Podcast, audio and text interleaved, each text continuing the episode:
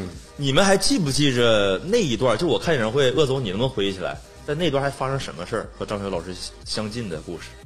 他开演唱会有个小偷被抓了，是一个吗？啊好几个就在这个，哦好几个当时基本上是每一场都有几个小偷，明 知道就是有天眼系统，要在这个过安检的时候有可能被逮的风险，毅然决然，我他妈就要听张学友，我进去了我也得听张学友。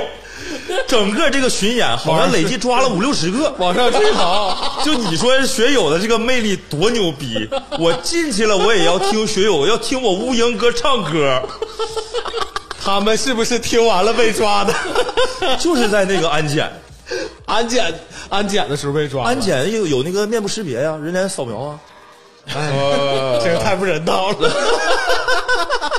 我尊重这这进去的这五六十个兄弟啊，他们是有情怀的，绝对有情怀。当然甭管人干啥事儿了啊，甭管人干啥